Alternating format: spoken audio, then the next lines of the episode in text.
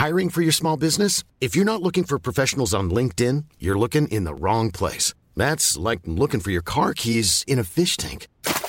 LinkedIn helps you hire professionals you can't find anywhere else, even those who aren't actively searching for a new job but might be open to the perfect role. In a given month, over 70% of LinkedIn users don't even visit other leading job sites. So start looking in the right place. With LinkedIn, you can hire professionals like a professional. Post your free job on linkedin.com slash people today. Hallo, liebe Geisterjäger-Fans. Hier ist Verena vom John Sinclair-Team. Die meisten von uns arbeiten nach wie vor im Homeoffice, aber wir versuchen trotz erschwerter Arbeitsumstände weiterhin gute Unterhaltung für euch zu produzieren.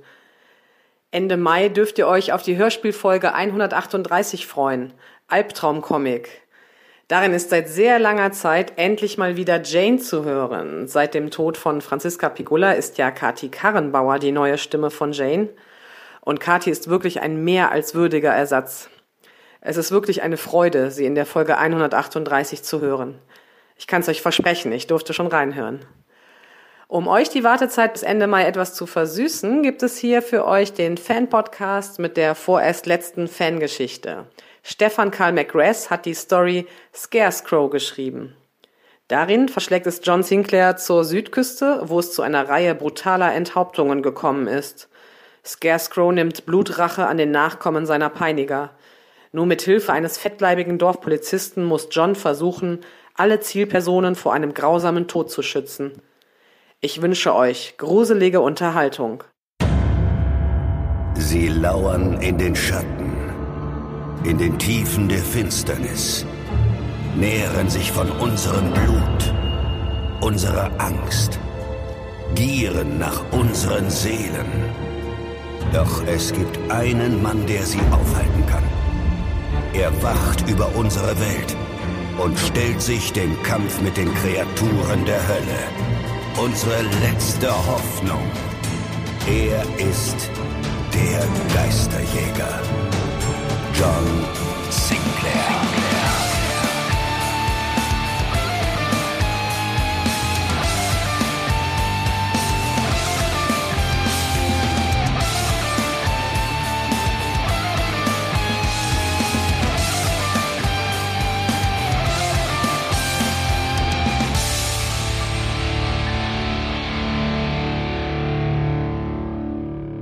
Scarecrow, der Bluträcher der Romney-Marsch.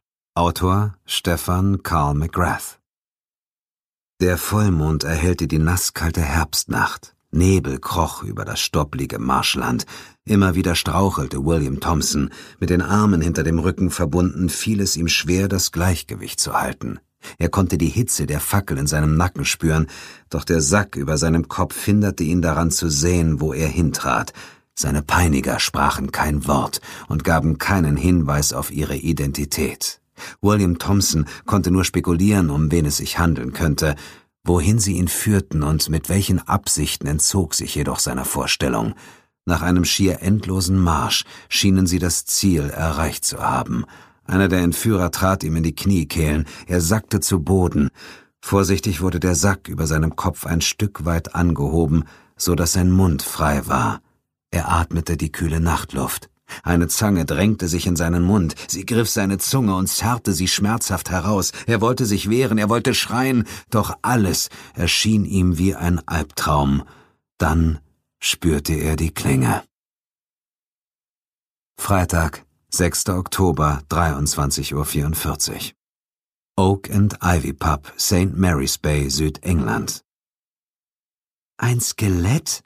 Ja, und es war an ein Holzkreuz gebunden, wie eine Vogelscheuche, beteuerte Rob Brigham. Und was habt ihr damit gemacht? wollte die Blondine wissen, die der Bauarbeiter den halben Abend lang mit mäßigem Erfolg anzugraben versucht hatte. Ich hab's untergepflügt mit dem Bulldozer, sagte er in dem Glauben verwegen und männlich zu klingen. Aber hättet ihr denn nicht die Polizei rufen müssen? fragte Alice Banton. Die junge Frau hatte bisher vergeblich versucht, sich gegen die plumpen Anmachversuche dieses grobschlächtigen Manns zur Wehr zu setzen. Drink nach Drink hatte er ihr ausgegeben, jedes Mal hatte sie protestiert und am Ende doch seiner Beharrlichkeit nachgegeben. Ihre Freundinnen hatten sie ermutigt, sich auf den gut gebauten Mitdreißiger einzulassen, aber ihr stand wirklich nicht der Sinn nach Smalltalk mit einem Fremden, der offensichtlich nur auf ein kurzweiliges, amoröses Abenteuer aus war. Seitdem sich ihre Freundinnen aber mit anderen Männern verabschiedet hatten, war es ihr zunehmend schwer gefallen, sich dem Gespräch mit dem Baggerfahrer zu entziehen. Geduldig hatte sie seine Komplimente und Macho-Sprüche ertragen, während er immer besoffener wurde. Zwischenzeitlich ertappte sie sich selbst bei der Frage, was daran so schlimm wäre, eine leidenschaftliche Nacht mit einer Papp-Bekanntschaft zu verbringen, doch dann erinnerte sie sich daran, dass ihre letzte gescheiterte Beziehung genauso begonnen hatte. Sie war einfach noch nicht so weit, sich auf eine neue Beziehung einzulassen. Die Geschichte von diesem Skelett machte sie nun aber doch neugierig. Das ist, was Steve meinte, unser Vorarbeiter. Aber dann äh, hat er doch erst den Boss angerufen und der meinte, wir könnten uns einen Baustopp nicht leisten und wir sollen einfach weitermachen. Aber es, es, es könnte sich doch um ein Verbrechen handeln. Oder, oder eine lang vermisste Person oder einen Fund von archäologischer Bedeutung, wandte Alice ein. Ach was, entgegnete Brigham.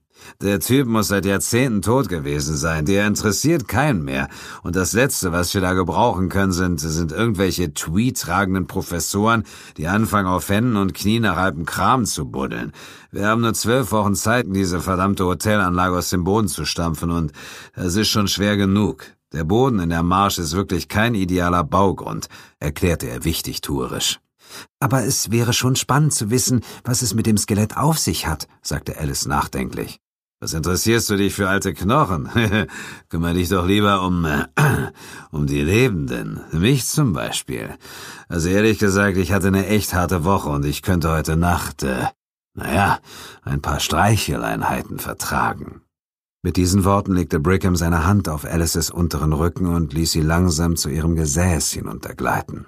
Dabei lehnte er sich nach vorne in der Absicht, sie zu küssen. Für einen kurzen Moment war sie geneigt, sich der Situation einfach hinzugeben, doch dann entschied sie sich anders. Ich, äh, ich muss mal aufs Klo, rief sie und sprang auf, um Brighams tollpatschigen Annäherungsversuch zu entgehen. Beeil dich, rief Brigham mit einer rauen Lache. Lüstern schaute er ihr hinterher, wie sie in der Tür zu den Toiletten verschwand. Noch zwei Drinks, dachte er sich, und sie geht mit. Darf's für dich noch was sein? brummte die Stimme des Wirts und riss Brigham aus seinen Gedanken. Ja, Tom, mach uns noch mal zwei Harveys und zwei Whisky. Tom, der Wirt, quittierte die Bestellung mit einem mürrischen Brummen und wandte sich dem Zapfhahn zu. Ich hab gehört, was du eben erzählt hast, sagte eine fistelige alte Stimme hinter Brigham. Er drehte sich um und erblickte den alten Pete. Was, wovon redest du? fragte Brigham überrascht. Die Vogelscheuche, die ihr heute ausgegraben habt, das kann nur er sein. Wovon redest du, Pete? Das waren nur ein paar alte Knochen. Der Alte lachte, und Brigham fühlte sich unwohl. Pete sprach selten mit Gästen im Pub. Er kam jeden Abend hierher, aber meistens saß er still in einer Ecke, trank seine drei Pints und eierte angetrunken auf seinem alten Drahtesel nach Hause. Brigham sprach nicht gerne mit ihm, die paar Worte, die er mit dem über 80-Jährigen in den letzten Jahren gewechselt hatte, endeten stets damit, dass er das zusammenhanglose Geschwafel des alten Spinners ertragen musste. Was gibt's da so blöde zu lachen, Pete? fragte Brigham verärgert. Alte Knochen? du hast gesagt, es sei eine Vogelscheuche, erwiderte der Alte kichernd. Na und, da hat halt jemand irgendwann zu Halloween Skelett als Vogelscheuche aufgestellt. Das kann natürlich sein, sagte Pete. Oder es war Scarecrow. Was zur Hölle ist Scarecrow? Hast du nie die Legende vom alten William Thompson gehört? fragte Pete überrascht. Brigham verlor langsam die Geduld mit dem Alten. Nein, habe ich, habe ich nicht. Ich bin nicht so ein wandelndes Märchenbuch wie du. Und jetzt lass mich in Ruhe. Ich, ich habe Gesellschaft. Hier, zwei Harveys und zwei Whisky, unterbrach der Wirt, aber die wirst du wohl alleine trinken müssen. Deine Gesellschaft ist eben gegangen, ergänzte er, und mit einem heiseren Lachen wandte er sich einem anderen Gast zu. Was? Verdammt, fluchte Brigham. Er sah zur Tür, fingerte hektisch einen Geldschein aus der Tasche und knallte ihn auf den Tresen. Stimmt so, rief er und hastete aus dem Pub. Brigham war außer sich. Was fiel diesem Miststück ein? Den ganzen Abend hatte er ihr Drinks spendiert und dann verpisste sie sich einfach so? Dieser Schlampe würde er eine Lektion erteilen. Wutentbrannt rammte er den Helm auf seinen Kopf, stieg auf sein Motorrad und fuhr los. Zunächst fuhr er die Hauptstraße in die falsche Richtung entlang, ehe ihm klar wurde, dass sie so weit nicht gekommen sein konnte. Er drehte um und fuhr in die andere Richtung. Dieser Oktobertag war warm und sonnig gewesen, und wie üblich in dieser Gegend kroch in der nun deutlich kälteren Nacht Nebel über den Boden. Kurz nach dem Ortsausgang, hinter dem sich die weite Marschlandschaft öffnete, sah er sie im Scheinwerferlicht seines Motorrads auf ihrem Fahrrad. Provozierend dicht fuhr er an ihr vorbei, schnitt sie und zwang sie anzuhalten. Wo wollen wir denn hin, hä? Haben wir nicht etwas vergessen? fragte Brigham zynisch, als er seinen Helm abnahm und sein Motorrad aufbockte. Was, was willst du von mir? fragte sie. Er genoss es, die Angst in ihrer Stimme zu hören. Den ganzen Abend lässt du dich von mir aushalten und dann verpisst du dich einfach so? Bedrohlich langsam schritt er auf sie zu. Mir, mir ging es auf einmal nicht so gut, log sie und versuchte wieder auf ihr Fahrrad zu steigen, um weiterzufahren. Hey, nicht so schnell! Er entriss ihr das Rad und schubste es zur Seite in den Straßengraben. Wo waren wir stehen geblieben? Ach ja, und mit diesen Worten zog Brigham sie an sich heran und küsste sie. Lass mich, wehrte sie sich und drückte ihn mit aller Kraft von sich. Ach, stell dich nicht so an, raunzte er und wollte sie erneut küssen, während sie verzweifelt versuchte, seiner Umarmung zu entkommen. Plötzlich hielt die junge Frau still. Na also, geht doch, sagte er. Was, was war das? Wäre Brigham nicht so betrunken und notgeil gewesen, wäre ihm nicht entgangen, dass nun eine andere Art von Angst in ihrer Stimme zu hören war. Netter Versuch, aber es macht mehr Spaß, wenn du mitmachst. Nein, nein, nein, da war ein, ein seltsames Geräusch, flüsterte sie. Er ignorierte ihre Aussage und begann ihren Hals zu küssen. Lass mich, da war was. Sie begann sich wieder zu wehren, aber dieses Mal war der Grund für ihren Fluchtinstinkt ein anderer. Erst als sie laut aufschrie, lockerte Brigham seinen Griff und sah sie erstaunt an. Ihr Blick ging an ihm vorbei, und ihre Augen waren angsterfüllt. Wenn sie das nur spielt, dachte er, dann ist sie verdammt gut. Was wollte sie mit so einer plumpen Ablenkung erreichen, selbst wenn sie sich losreißen und wegrennen würde? Er war schneller, er war stärker. Zögernd blickte er über seine Schulter. Er erwartete nichts zu sehen, außer einer nebligen Landstraße, die in die Einsamkeit der Marsch führte. Doch zum zweiten Mal an diesem Tag wurden seine Erwartungen auf erschreckende Weise übertroffen. Keine zehn Yards von ihm entfernt stand etwas, was er heute schon einmal gesehen hatte, und wie am Nachmittag stockte ihm das Blut in den Adern. Was zur Hölle? rief er laut und ließ letztendlich von der jungen Frau ab. Unrecht muss gesühnt werden, sagte die Gestalt mit einer seltsam körperlosen Stimme. Brigham konnte nicht glauben, was er da sah. Es war die Vogelscheuche, das Skelett, was immer es auch war. Das Ding, das er wenige Stunden zuvor mit dem Bulldozer freigelegt hatte, nur um es wenige Minuten später wieder unterzupflügen. Die Gestalt war zwei Meter groß und mit halb verrotteten Stofffetzen bekleidet. Der Kopf war verhüllt von einem zerfetzten Jutesack, auf dem stümperhaft ein grinsendes Gesicht gestickt war. An einigen Stellen war der grobe Stoff von der Zeit in der Erde verrottet. Durch diese Löcher sah er die blanken weißen Knochen eines Totenschädels. Das konnte nicht echt sein. Nach dem ersten Schock kam er langsam wieder zu sich. Seine Kollegen mussten ihm einen Streich spielen. Jeff, der musste dahinter stecken. Er war der Spaßvogel der Truppe. Ha, sehr lustig. Hört auf mit dem Scheiß, rief er, und seine Stimme klang mutiger, als er sich fühlte. Unrecht muss gesühnt werden, erklang die tiefe Stimme erneut. Sie kam nicht von dem Schädel, sondern schien vielmehr die Luft zu erfüllen. Die skelettierte Vogelscheuche starkste einige Schritte näher. Wer auch immer hinter diesem Streich steckte, er war gut vorbereitet. Das sah wirklich gut aus, dachte Brigham. Doch als das Vogelscheuchengerippe näher kam, fühlte er sich trotzdem bedroht. Er griff den Motorradhelm, der auf dem Sitz seiner Maschine lag, und warf ihn nach der Gestalt. Mit einer Geste, als würde sie eine Fliege verscheuchen, wehrte die Vogelscheuche den Helm ab, und in einer weiten Flugbahn verschwand er in der Dunkelheit. Besoffen wie er war, hatte Brigham es bisher geschafft, sich einzureden, das laufende, sprechende Vogelscheuchenskelett sei nur ein übler Streich. Doch die Tatsache, dass sie seinen Helm mit einer leichten Handbewegung an die hundert Yards weit weg katapultiert hatte, machte ihn nun doch stutzig. Was, äh, was zur Hölle? Jeff, das, das ist jetzt nicht mehr lustig. Die Vogelscheuche schritt langsam näher. Jungs, Jungs, lasst den Scheiß! Die Vogelscheuche war nur noch drei Yards von ihm entfernt. Brigham spürte Alices angsterfülltes, hektisches Atmen in seinem Nacken, und die junge Frau, die sich wenige Augenblicke zuvor noch vor seinem sexuellen Übergriff zu wehren versucht hatte, presste sich nun dicht an ihn. Bleib, bleib weg von mir! schrie er panisch. Unrecht, Unrecht, erklang die sonore Stimme, und mit diesen Worten hatte ihn die Vogelscheuche erreicht. Sie streckte ihren skelettierten Arm nach seinem Hals aus und drückte zu. Brigham gluckste, als sein Kehlkopf zusammengedrückt wurde. Unrecht. Es folgte eine rasche, kraftvolle Bewegung, ein stechender Schmerz in seinem Hals, und Brigham nahm den gleichen Weg wie zuvor sein Helm. Er spürte den Wind in seinem Gesicht, er flog und taumelte, und nach wenigen Sekunden schlug er mit dem Gesicht auf das dröge Heidekraut, das hier in der Marsch wuchs. Er rollte einige Meter weiter und kam zum Liegen. Und in diesem Moment wurde ihm mit Schrecken klar, die Vogelscheuche hatte nicht ihn weggeschleudert, sondern nur seinen Kopf. Reduziert auf diesen lag Brigham nun in der Romney-Marsch, während sein enthaupteter Körper vermutlich gerade vor der Vogelscheuche zu Boden sackte. Fuck, dachte er noch, dann war der in seinem Gehirn verbliebene Sauerstoff aufgebraucht, und durch den dünnen Vorhang der Bewusstlosigkeit trat er seine letzte Reise an, seine Reise in den Tod. Samstag, 8. Oktober, 15.49 Uhr, Romney Marsh bei St. Mary's Bay, Südengland.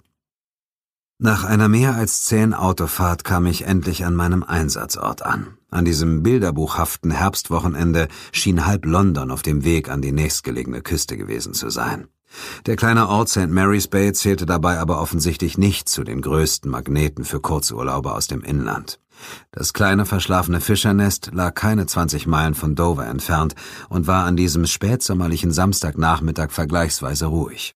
Die meisten Menschen zog es in die etwas größeren Seebäder wie Brighton, Eastbourne oder Hastings, wo es ein entsprechendes Freizeitangebot für alle Altersgruppen gab.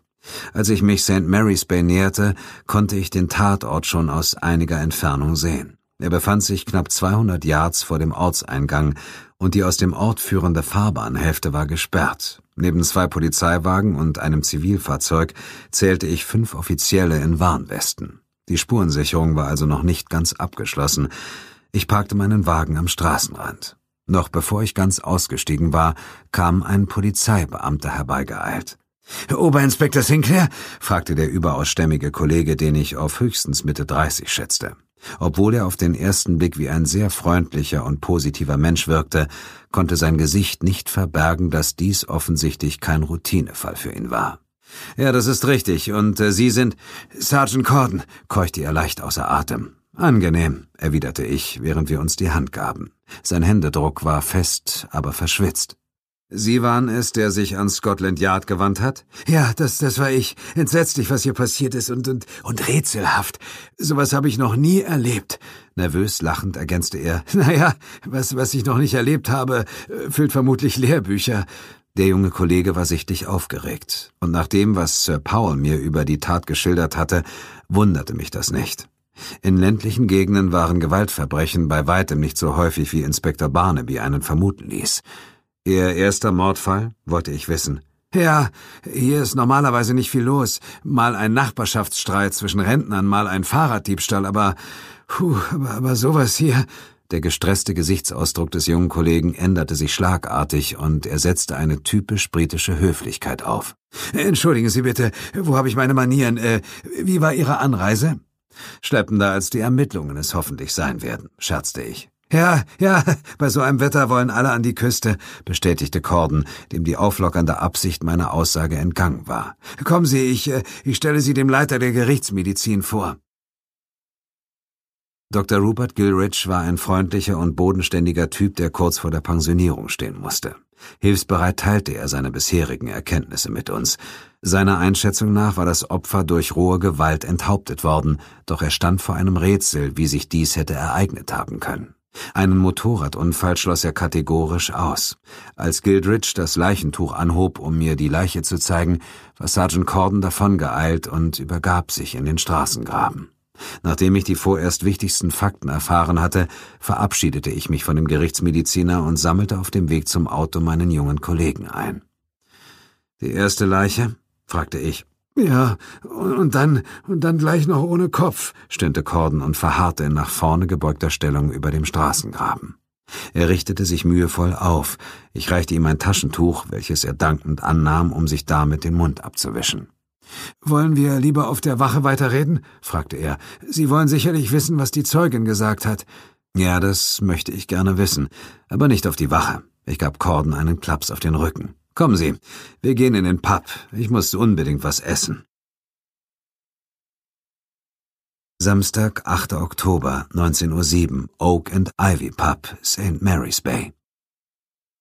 Der gemütliche Pub war überraschend gut besucht und eine Vielzahl von Gästen verbrachten einen vergnügten Samstagabend.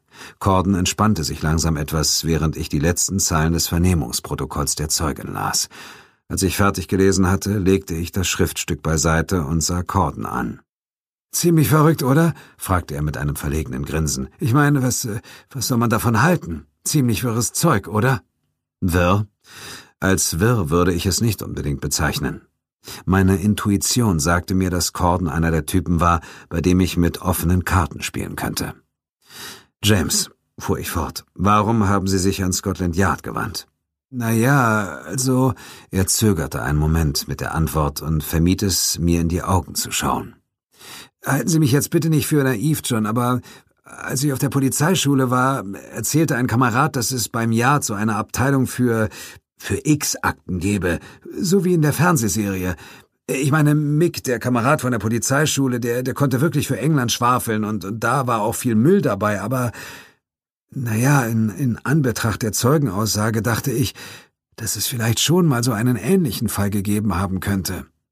James, glauben Sie an Vampire und Werwölfe? fragte ich plump. Corden sah mich entsetzt an. Sein Blick verriet mir, dass er zu der Art von Menschen gehörte, die die Existenz von Geistern und Dämonen nicht generell ausschlossen, dies aber nie behaupten würden, solange sie persönlich nicht davon überzeugt wären. Äh, wollen Sie ernsthaft behaupten, lachte er verlegen, dass das ein Vampir oder, oder ein Werwolf war? Nein, antwortete ich, und eine Mischung aus Erleichterung und Enttäuschung zeichnete sich in Cordens Gesicht ab. Ich glaube nicht, dass der Mörder ein Vampir oder ein Werwolf ist, aber ich glaube, dass wir es hier mit einer Art Dämon zu tun haben. Ein ein Dämon? fragte er und lachte dabei wieder auf diese verlegene, unbeholfene Art, die ihn irgendwie sympathisch machte. James, Ihr Freund Mick hatte recht.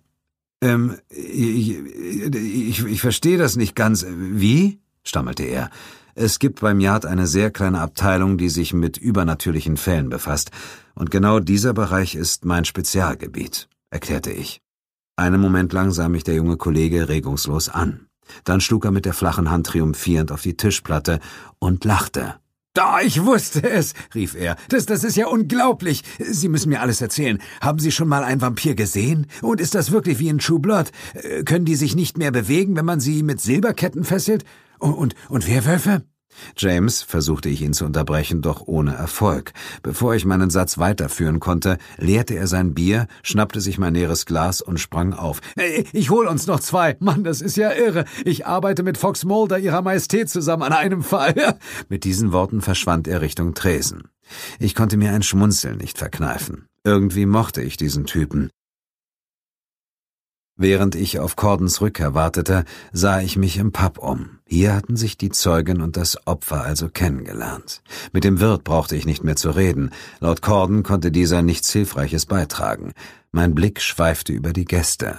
Wie in kleinen Dorfpubs üblich waren hier alle Altersgruppen vertreten, von noch nicht ganz volljährigen Teenagern, die am Spielautomaten ihr Glück versuchten, bis hin zu den Dorfältesten, ich bemerkte einen alten Mann, der in einer Ecke vor einem Pint saß, und zu mir herüberstarrte.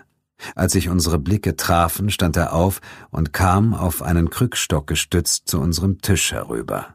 Ohne sich vorzustellen, setzte er sich und nahm einen Schluck aus seinem Glas, als müsste er sich nach dieser anstrengenden Reise erfrischen. Er starrte mich einen Moment lang mit seinen glasigen Augen an, bevor er sprach. Sie sind nicht von hier, sagte er mit einer hellen, krächzenden Stimme. Richtig, antwortete ich. Ich bin aus London, Sinclair mein Name. Ich streckte ihm meine Hand zum Gruß entgegen. Er betrachtete sie, als wäre ihm diese Geste unbekannt. Nach kurzem Zögern schüttelte er beinahe flüchtig meine Hand. Sein Händedruck war fester, als ich es von diesem gebrechlichen Alten erwartet hätte. Dann starrte er mich wieder an. Sie sind wegen Rob hier? Rob ist tot. Ja, bestätigte ich. Rob Brigham kam gestern Nacht auf der A259 ums Leben. Kannten Sie ihn? Ich hatte ihn gewarnt, sagte er kopfschüttelnd. Obwohl ich gespannt war zu erfahren, was der Alte zu sagen hatte, konnte ich mir ein inneres Schmunzeln nicht verkneifen. Meine früheren Fälle hatten mich schon oft in meine früheren Fälle hatten mich schon oft in kleine entlegene Orte im Königreich geführt, und mehr als einmal hatte ein leicht senil wirkender Greis wertvolle Informationen zu meinen Ermittlungen beigetragen.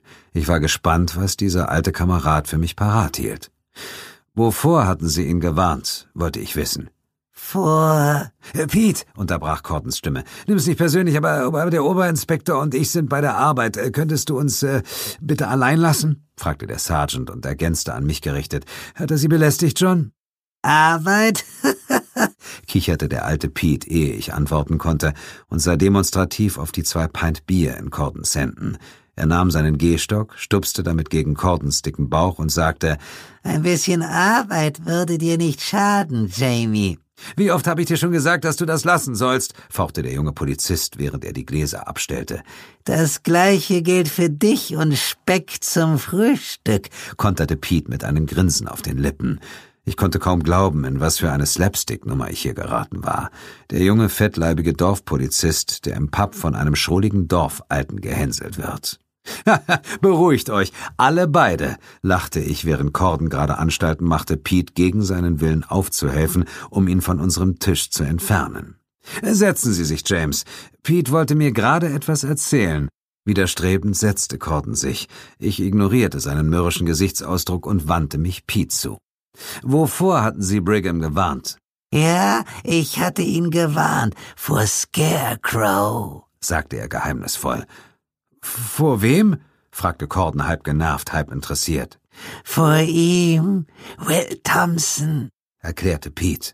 Und ähm, wer ist dieser Will Thompson? wollte ich wissen. Wer war Will Thompson? korrigierte der Alte. Na gut, äh, wer war Will Thompson? Äh, komm bitte zum Punkt, forderte Corden ungeduldig. Das würde ich ja gerne erzählen, erklärte Pete, und mit einem Blick auf sein fast leeres Glas ergänzte er, aber mein Hals ist so trocken. Corden rollte mit den Augen, seufzte genervt und ging ein weiteres Mal zur Bar. Pete's Geschichte über Will Thompson dauerte exakt zwei Pints lang. Seiner Erzählung nach war Will Thompson ein Steuerbeamter seiner Majestät gewesen. Die Romney Marsh war im 18. und 19. Jahrhundert eine Hochburg für Schmuggler. Grund dafür waren enorme Einfuhrzölle, die George II. verhängt hatte. Während die Bevölkerung den Schmuggel von Waren zwischen dem europäischen Festland und der englischen Südküste als ehrenwertes Kavaliersdelikt betrachtete, war es dem König ein Dorn im Auge. Mehr und mehr Steuerfahnder und Soldaten wurden in die Region entsandt. Als Folge dessen wurde der Konflikt zwischen den Schmugglerbanden und den Behördenvertretern zunehmend gewalttätig. Viele Schmuggler wurden gefasst, manche wurden hingerichtet, andere nur inhaftiert und einige wurden sogar nach Australien deportiert. Doch es kam immer wieder zu brutalen Übergriffen auf die Beamten. Will Thompson war einer von ihnen gewesen. Er wurde einer berüchtigten Schmugglerbande zu unbequem, der sogenannten Dymchurch Gang. Im Jahre 1743 verschwand Thompson spurlos. Die offizielle Geschichte ist, dass der Fall nie aufgeklärt werden konnte. Doch der Legende nach, die der alte Pete erzählte, war Thompson von den Schmugglern brutal ermordet worden. Sie hätten ihm die Zunge herausgeschnitten, ihn an ein Holzkreuz genagelt und als Vogelscheuche verkleidet auf ein einsames Feld mitten in der Romney-Marsch gestellt. Nachdem Thompson tagelang in der Marsch gestanden hatte und immer noch lebte, hätten seine Peiniger es mit der Angst zu tun gekriegt und ihn letztendlich lebendig begraben. Hm, sagte ich nachdenklich, als Pete mit seiner Erzählung am Ende war. Was genau hat die Geschichte von Will Thompson Ihrer Meinung nach mit dem Tod von Rob Brigham zu tun? Der Alte sah mich mit seinen trüben Augen durchdringend an, als sei ich jemand, der nicht verstehen wollte, dass zwei plus zwei vier ergibt. Er räusperte sich umständlich und erklärte mit ernster Stimme, als die Schmuggler Thompson an das Holzkreuz banden, da hat er sie verflucht. Er hat geschworen, dass er eines Tages wiederkehren würde, und dann, dann würde er nicht ruhen, ehe nicht alle Schmuggler und ihre Nachfahren ausgelöscht wären, damit sich das Böse auf Erden nicht weiter vermehren würde. Piets Erklärung folgte kurzes Schweigen. In Gedanken versuchte ich abzuwägen, wie relevant diese Geschichte für den Fall sein könnte. Corden unterbrach das Schweigen und meinen Gedankengang mit einer spitzfindigen Bemerkung. Und äh, hat er sie verflucht, bevor oder nachdem sie ihm die Zunge rausgeschnitten haben? Du musst mir nicht glauben, antwortete Pete, ohne Corden eines Blickes zu würdigen. Aber Rob hat mir auch nicht geglaubt, und jetzt, jetzt ist er tot. Ich gab Corden unter dem Tisch einen leichten Tritt gegen das Bein, um ihm zu signalisieren, er solle Pete nicht weiter provozieren. Er verstand. Ich stellte Pete noch einige weitere Fragen zum vergangenen Abend, dann kauften wir ihm ein letztes Pint, verabschiedeten uns und verließen den Pub. Sonntag, 8. Oktober, 6.17 Uhr, Poppyfield Bed and Breakfast, St. Mary's Bay. Ein schreckliches Geräusch riss mich aus meinem Schlaf. Es dauerte einige Sekunden, ehe ich mich erinnerte, warum ich nicht in meinem eigenen Bett lag. Stöhnend tastete ich blind nach meinem Handy. Cordons Name stand im Display. Dass er mich um diese Uhrzeit anrief, verhieß nichts Gutes. Guten Morgen, Sergeant, murmelte ich verschlafen. Guten Morgen, John, antwortete Cordons Stimme. Entschuldigen Sie die frühe Störung, aber wir haben ein weiteres Opfer. Eine Stunde später standen wir am Tatort. Es war eine vielbefahrene Hauptstraße nach Ashford. Gut ein halbes Dutzend Beamte war dort im Einsatz. Einige durchsuchten das Marschland abseits der Straße, andere regelten den noch geringen Verkehr. Der Gerichtsmediziner Dr. Gildridge war bereits vor Ort. Ein Lkw-Fahrer war in der Nacht auf die gleiche brutale Weise enthauptet worden wie zuvor der Bauarbeiter. Anders als beim gestrigen Fall war der Kopf jedoch nicht in der Nähe des Tatortes gefunden worden, sondern er war einige Meilen entfernt an die Haustür eines alten Cottage genagelt worden. Wir fuhren zu dem Fundort des Kopfes, um uns ein direktes Bild von der Situation zu machen. Leider fanden wir dort nichts, was uns weiterbrachte, und die betagte Bewohnerin stand unter Schock und war nicht vernehmungsfähig.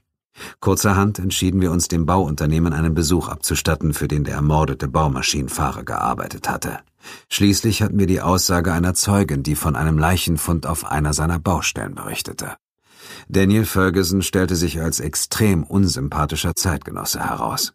Er war nur wenige Jahre jünger als ich und machte auf mich den Eindruck, einer der Unternehmer zu sein, denen jede Methode recht ist, die einem zu beruflichem Erfolg und Ansehen verhilft. Unfreundlich ließ er uns an der Haustür seines beeindruckenden Anwesens abblitzen. Corden und ich waren gerade im Begriff, wieder ins Auto zu steigen, da hörten wir aufgeregtes Geschrei aus dem Haus. Wir brachen die Haustür auf und wurden Zeuge einer surrealen Situation. In der großzügigen Eingangshalle des Hauses stand eine knapp zwei Meter große skelettierte Vogelscheuche, Scarecrow. Ferguson wehrte sich mit aller Gewalt gegen den Angriff. Ich zögerte zu schießen, und als Scarecrow mich erblickte, sackte er in sich zusammen und dematerialisierte sich. Mit Gegnern, die die Fähigkeit der Teleportation beherrschten, hatte ich bereits einige Male zu tun gehabt, und ich wusste, dass sie unberechenbar gefährlich waren. Noch auf dem Rückweg nach St. Mary's Bay erhielten wir Nachricht, dass es ein drittes Opfer gegeben hatte. Wir mussten davon ausgehen, dass Ferguson auf der Wache in Schutzhaft nicht sicher sein würde. Stattdessen entschieden wir uns, ihn in die Obhut des örtlichen Priesters zu übergeben, weil ich davon ausging, dass Scarecrow geweihte Orte wie Kirchen meiden würde. Auf der 30-minütigen Fahrt zum nächsten Tatort machten wir einige Telefonate. Zunächst rief Corden eine Bekannte an. Claire Brixton, eine junge Historikerin aus London, hatte ihre Dissertation über die Schmugglerbanden in der Romney-Marsch geschrieben. Vor gut einem Jahr hatte sie längere Zeit für Recherchen und Interviews mit örtlichen Amateurhistorikern in der Gegend verbracht. Ich hatte den Eindruck, dass sie und Corden mehr verband als nur eine Freundschaft, doch ich entschied mich nicht nachzufragen, um nicht indiskret zu erscheinen. Claire nannte uns die Namen einiger Schmuggler der Dymchurch Gang, und Corden und mir fiel umgehend auf, dass die drei bisherigen Opfer die Nachnamen von Schmugglern trugen. Ich rief meinen Freund Bill Connolly an und bat ihn, so viel wie möglich über den Stammbaum der drei Opfer und über die Nachfahren der Dymchurch Gang in Erfahrung zu bringen. Wenn Scarecrow tatsächlich Blutrache an den Nachfahren seiner Peiniger nahm, dann mussten wir in Erfahrung bringen, wer als nächstes Opfer in Frage kommen würde. Als wir gegen 14.30 Uhr am neuen Tatort in einem kleinen Dorf namens New Romney eintrafen, machten wir eine erschreckende Entdeckung. Das dritte Opfer war Ian Poole, der Küster der Pfarrgemeinde, und er war auf die gleiche brutale Methode ermordet worden, und zwar in der Dorfkirche. Sonntag, 8. Oktober, 15.23 Uhr, Holy Trinity Church, St. Mary's Bay. Pfarrer Roberts war sich nicht ganz sicher, was er von dieser Sache halten sollte. Sergeant Corden und ein Oberinspektor vom Yard aus London hatten um Kirchenasyl für Daniel Ferguson gebeten, den reichen Bauunternehmer aus Lydd, wobei man es kaum Asyl nennen konnte, eher Gewahrsam.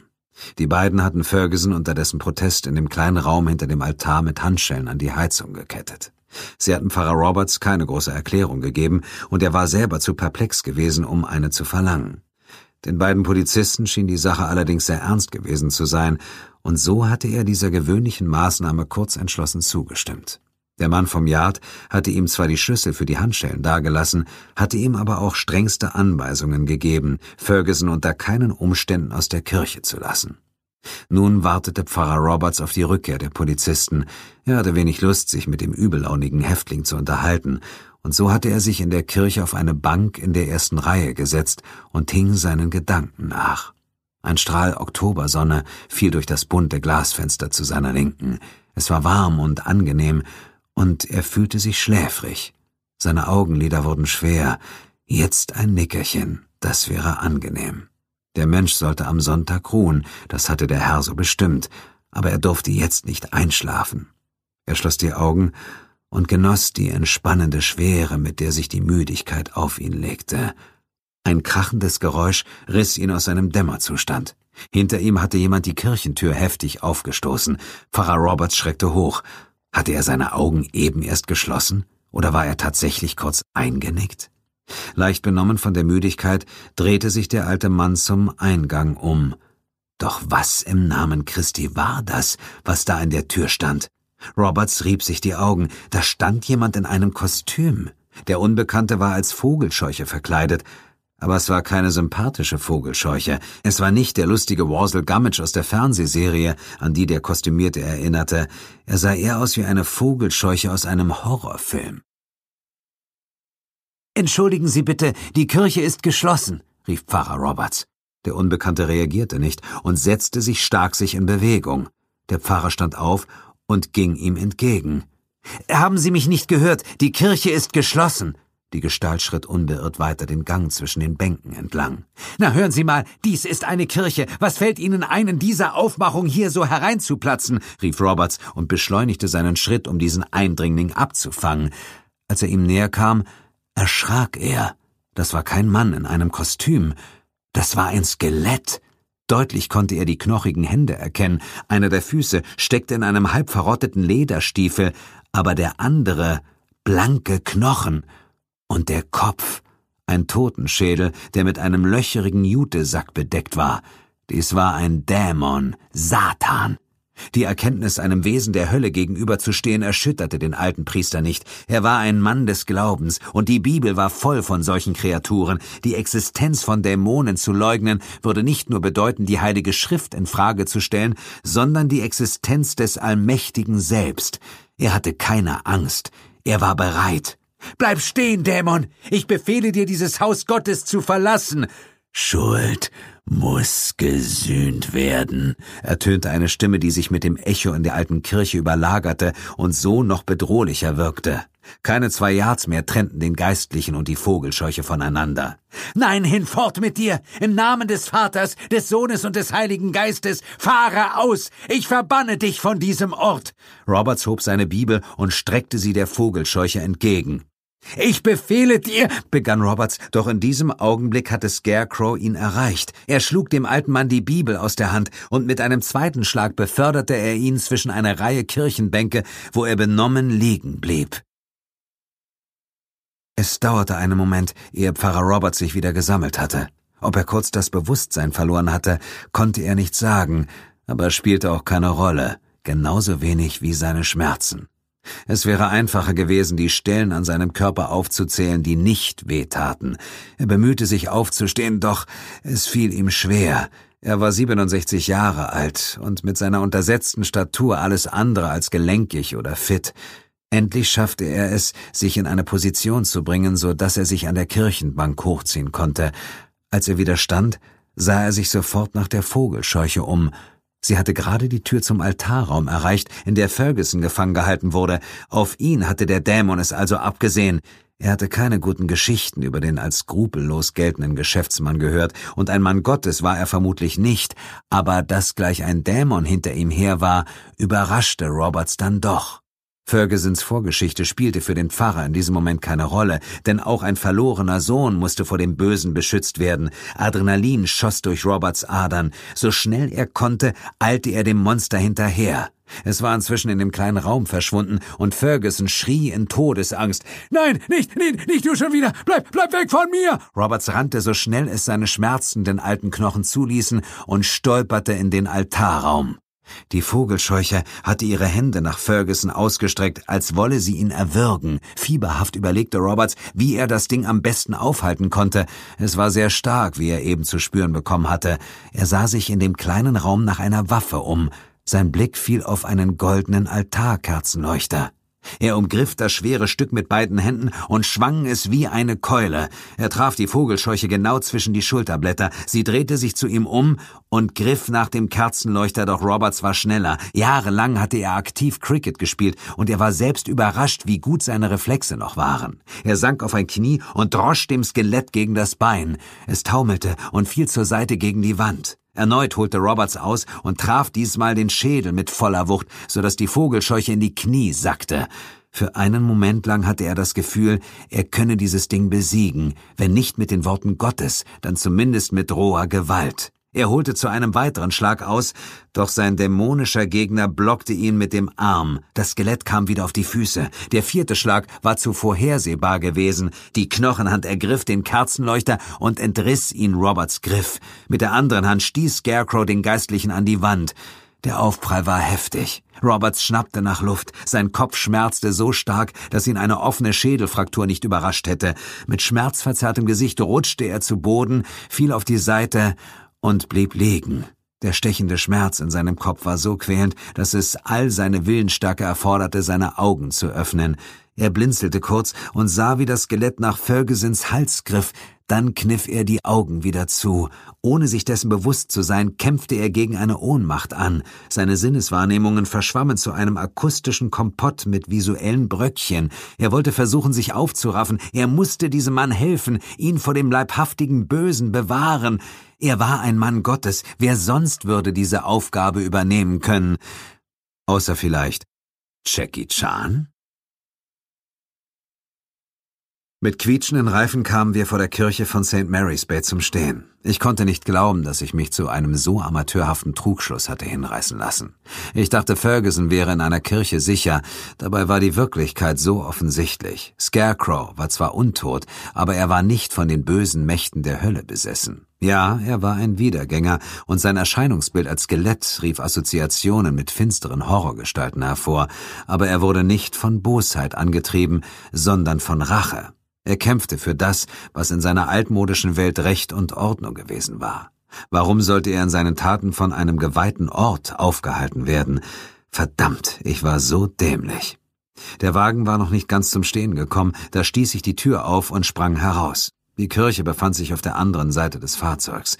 Während ich um den Wagen herumlief, dachte ich daran, wie Polizisten in Hollywood-Filmen oft eine spektakuläre Rolle über die Motorhaube machten. Selbstverständlich sparte das weder Zeit noch Mühe, aber es sah in Zeitlupe immer sehr beeindruckend aus.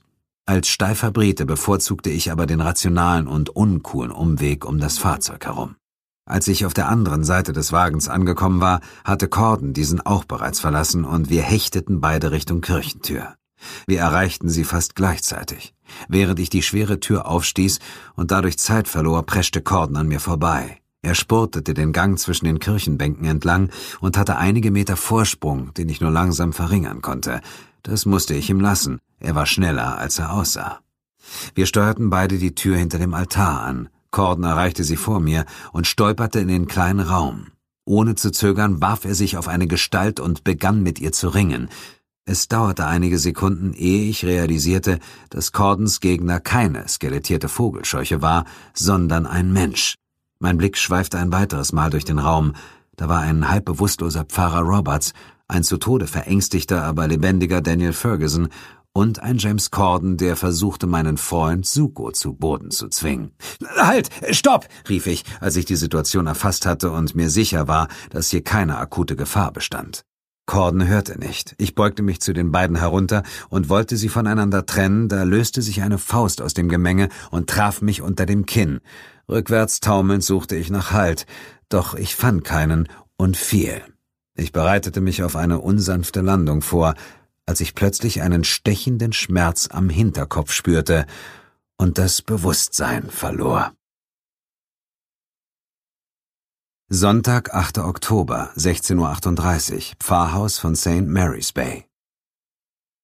Langsam kam ich zu mir. Mein Hinterkopf schmerzte höllisch. Ich hörte Stimmen. Nein, Sir Paul, wir haben den Fall unter Kontrolle, hörte ich Suko sagen. Ja, ich weiß, dass das in Anbetracht der weiteren Opfer vielleicht nicht so aussieht, aber der Gegner ist leider etwas schlüpfrig. Ähm, er kann sich teleportieren, aber wir haben jetzt einen sehr guten Ansatz, um wen es sich handelt.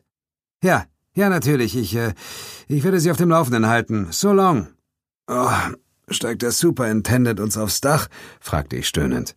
John, du bist wieder wach. Willkommen unter den Lebenden, antwortete Suko grinsend. Ich setzte mich auf und rieb mir den Hinterkopf. Halb so wild, sagte Pfarrer Roberts. Dicke Beule, aber keine Platzwunde. Sie haben auf dem Weg nach unten einen Stuhl gestreift. Das wird schon wieder. Oh, danke für die Anteilnahme, murmelte ich, während ich mich umsah. Ich war in einem Wohnzimmer, vermutlich das des Pfarrhauses. Pfarrer Roberts kniete vor dem offenen Kamin und legte noch einen Holzscheit ins Feuer. Suko stand mit seinem Telefon in der Hand neben dem Sofa und sah mich besorgt an. In einem großen Ohrensessel in der Ecke saß Ferguson und schien zu schlafen. Tja, der Schlaf der Unschuldigen, sagte ich. Da hab ich nachgeholfen, sagte der Pfarrer, ohne sich zu mir umzuschauen. Fragend sah ich Suko an. Der Pater hat ihm einen Haken verpasst, als er auf dem Weg zum Pfarrhaus türmen wollte. Suko grinste. Pater Roberts war schneller als ich. Ich war in meiner Jugend Box-Champion von East Sussex. Die Reflexe sind noch da. Wo ist Corden? wollte ich wissen. Der ist Fish and Chips holen gegangen. Ich weiß nicht, wie es bei dir aussieht, aber wir sind alle ziemlich hungrig. In diesem Augenblick bemerkte ich, dass auch mein Magen knurrte. Mr. Sinclair, sagte Roberts, während er sich vom Kaminfeuer erhob und zu uns herüberkam. Ihr Kollege und der Sergeant waren so freundlich, mich über die vorherrschende Situation in Kenntnis zu setzen. Wir haben es also mit einem nicht schwarzmagischen Rachedämon zu tun, der nach über 250 Jahren Jagd auf die Nachfahren seiner Mörder macht. Wie gehen wir nun weiter vor? Dafür, dass ich vor gerade mal einer Minute das Bewusstsein wiedererlangt hatte, war dies eine Frage, die eine, naja, reichlich komplexe Antwort erforderte. Ich holte gerade Luft, um zu antworten, da sprang die Tür auf und Corden steckte seinen Kopf herein. Essen, Küche, neue Entwicklung, jetzt. Genauso plötzlich wie er gekommen war, verschwand er auch wieder. Ich sah Suko verdutzt an. Na dann, komm schon, der Sergeant hat gesprochen, grinste er. Was machen wir mit Ferguson? wollte ich wissen. Keine Sorge, Handschellen und ein Heizungsrohr. Der kommt hier nicht raus.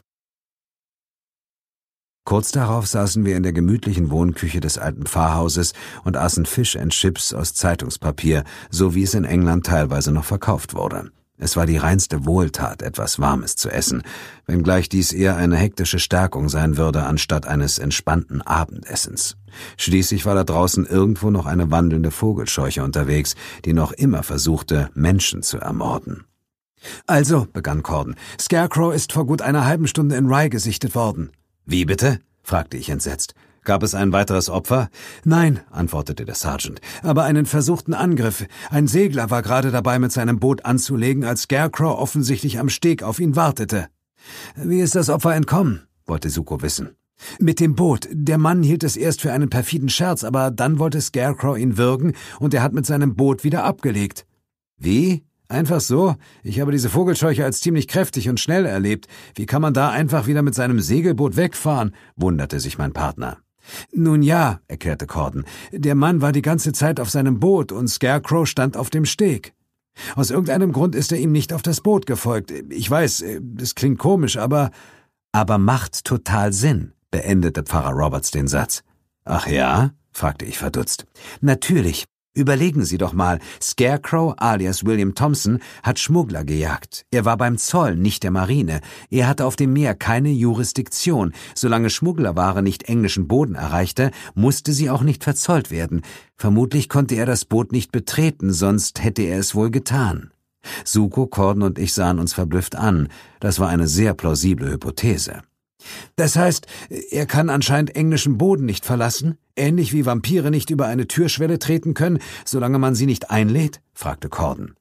Oh, der Sergeant kennt sich aus, das wusste ich ja gar nicht, sagte Roberts. Aber genau so, ja. Hey John, du hast mir gar nicht erzählt, dass du so einen Expertenstab hier unten vor Ort hast, grinste Suko. Ich hätte gerne geholfen, aber mich hat ja vorher niemand eingeweiht. Man hat mich lediglich gebeten, einen Gefangenen zu bewachen, sagte der Geistliche leicht vorwurfsvoll. Wofür ich mich aufrichtig entschuldigen möchte, erwiderte ich. Es war ein Fehler, Sie nicht von Anfang an mit einzubeziehen. Entschuldigung angenommen. Das Opfer hieß übrigens Paul Summers, warf Corden ein. Summers? Ist er mit, äh, wie hieß er noch gleich? grübelte ich. Ja, antwortete Corden, ehe ich meine Frage zu Ende formulieren konnte. Er ist ein Nachfahre von Benjamin Summers, einem der Schmuggler. So langsam ergab sich ein Bild. Scarecrow machte also in der Tat Jagd auf Nachfahren der Schmuggler, die ihn getötet hatten. Ich wischte mir die fettigen Hände an einer Papierserviette ab, schob meinen Fisch von mir und holte mein Notizbuch heraus. Also fassen wir mal zusammen, sagte ich, während ich die Namen aufschrieb. Claire sagte, insgesamt neun Schmuggler waren an Thompsons Tod beteiligt. Nein, ich glaube, sie sagte, es waren zehn, wandte Corden ein. Ja, ja, stimmt. Ich fuhr fort. Zehn Schmuggler. Brigham und sein Nachfahre der Bauarbeiter. Bennett war der Lkw-Fahrer. Poole hieß der Küster. Fergusons Nachfahre sitzt nebenan. Benjamin Summers James, bitte nehmen Sie sofort Kontakt zu Mr. Summers auf. Er soll sein Segelboot auf keinen Fall verlassen und sich von der Küste fernhalten. Er soll uns seine Position schicken und wir werden ihn abholen. Corden nickte, zückte sein Handy und verließ die Küche. Das heißt, drei Nachfahren von Schmugglern sind bereits ermordet worden. Zwei weitere sind Scarecrow knapp entgangen, davon Ferguson zweimal. Das macht fünf. Es fehlen uns also Informationen zu den Nachfahren der fünf anderen Schmuggler. Atkins, Dawson, Dixon, Mansfield und, äh, zählte Suko auf, der auf meinen Notizblock sah. Ich stutzte. Ich hatte während des Telefonats mit Claire tatsächlich nur neun Namen notiert. Hm, entweder hat Claire einen Namen vergessen, oder ich habe ihn in der Hektik nicht aufgeschrieben, sagte ich nachdenklich. Ich holte mein Handy raus, wählte Bills Nummer, stellte auf Lautsprecher und legte das Telefon in die Mitte des Tisches. Nach kurzem Klingeln meldete Bill sich. Hallo Bill, hier ist John. Du bist auf Lautsprecher. Wir haben hier gerade einen kleinen improvisierten Krisenstab, erklärte ich. Hallo zusammen. Ich hoffe, ihr könnt mich gut verstehen. Ich sitze gerade im Auto. Die Verbindung ist ganz wunderbar, antwortete Suko. Sehr gut, sagte Bill. Ich bin gerade mit den letzten Recherchen fertig geworden und ich glaube, ich habe jetzt ein Gesamtbild. Claire war wirklich eine große Hilfe. Ihr Wissen über den Fall hat mir vermutlich Tage an Arbeit gespart. Na dann schieß mal los forderte ich ihn auf.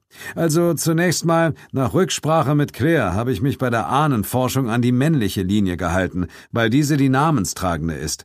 Außerdem war die weibliche Blutlinie zu Thompsons Zeiten rechtlich irrelevant. Okay, sagte ich, wir müssen es wohl drauf ankommen lassen. Es ist in der Tat so, dass alle drei Opfer Nachfahren der Dymchurch Gang sind, fuhr Bill fort. Ebenso Daniel Ferguson, der Bauunternehmer. Drei der Familienlinien scheinen ausgestorben zu sein. Die Atkins, die Dawsons und die Dixons. Waren die bisherigen Opfer jeweils die letzten im Stammbaum? Gibt es da keine Geschwister, keine Cousins oder Cousinen mit gleichem Namen? wollte Pfarrer Roberts wissen. Nein, sagte Bill, diese drei waren tatsächlich die letzten ihrer Blutlinie.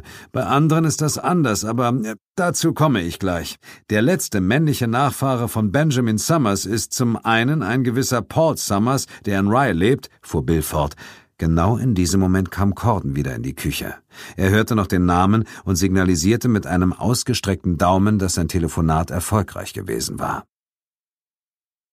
Paul Summers ist vorläufig in Sicherheit, sagte ich. Aber was meinst du mit zum einen? Gibt es da noch welche? Ja, bestätigte Bill. Summers hat zwei Cousins, die in Kanada leben, aber ich denke, die können wir vernachlässigen. Meine Vermutung ist, dass Scarecrow nur regional agiert, also in dem Bereich, wo er zu Lebzeiten auch zuständig war. Und obwohl Kanada noch zum Commonwealth gehört, so ist es heute wie damals rechtlich eigenständig. Thompson hätte dort keine Befugnis gehabt. Wenn wir davon ausgehen, zocken wir ganz schön. Scarecrow kann sich teleportieren, wendete ich ein. Ja, vielleicht, sagte Suko, aber wir sollten uns auf den Personenkreis konzentrieren, dem wir jetzt unmittelbaren Schutz bieten können, während wir versuchen, Scarecrow aus dem Verkehr zu ziehen. Das sehe ich auch so, sagte Pfarrer Roberts. Ich blickte zu Corden, er nickte wortlos in Zustimmung. Nach all den Jahren war die Vorstellung noch immer schwierig für mich, nicht alle und jeden beschützen zu können. Allein die Tatsache, dass dieser Fall bisher drei Menschenleben gekostet hatte, bereitete mir Schuldgefühle. Zugegebenerweise, der erste Mord hatte es erst zu einem Fall für mich gemacht, aber die anderen beiden. Suko schien meine Gedanken zu erahnen. Mach dich nicht verrückt, John. Wir können nicht alle auf einmal beschützen. Die bisherigen Opfer hättest du nicht vermeiden können, und Ferguson ist dank dir sogar zweimal davongekommen. Ich wünschte, ich hätte Suko zustimmen können. Den Tod des Lkw-Fahrers hätte ich wirklich kaum verhindern können, aber der Küster Hätte ich doch bei der Begegnung mit Scarecrow in Fergusons Haus bloß nicht gezögert, dann würde er noch leben. Doch derartige Gedanken machten jetzt keinen Sinn. Suko hatte recht, wir mussten Prioritäten setzen, so schrecklich das auch klang. Okay, und was ist mit der Mansfield-Linie? wollte ich wissen. Ähnlich wie mit den Summers, erklang Bills Stimme aus meinem Telefon. Ein Zweig der Familie ist vor Jahrzehnten nach Australien ausgewandert. Es gibt aber noch zwei Zweige hier in England. Eine Familie lebt in Brighton, die andere in Aylesbury. Brighton ist nicht so weit, sagte Corden. Mit Blaulicht schaffen wir das in etwas über einer Stunde. Ich könnte auch einen Hubschrauber anfordern. Hubschrauber, nickte ich, und Corden ging erneut raus, um zu telefonieren. Aber Aylesbury, sagte ich, verdammt, das sind Stunden von hier.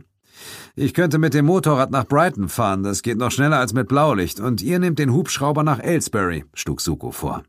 Nicht so schnell, quäkte Bills Stimme aus meinem Telefon. Ihr habt die Rechnung ohne mich gemacht. Was soll das heißen? fragte ich.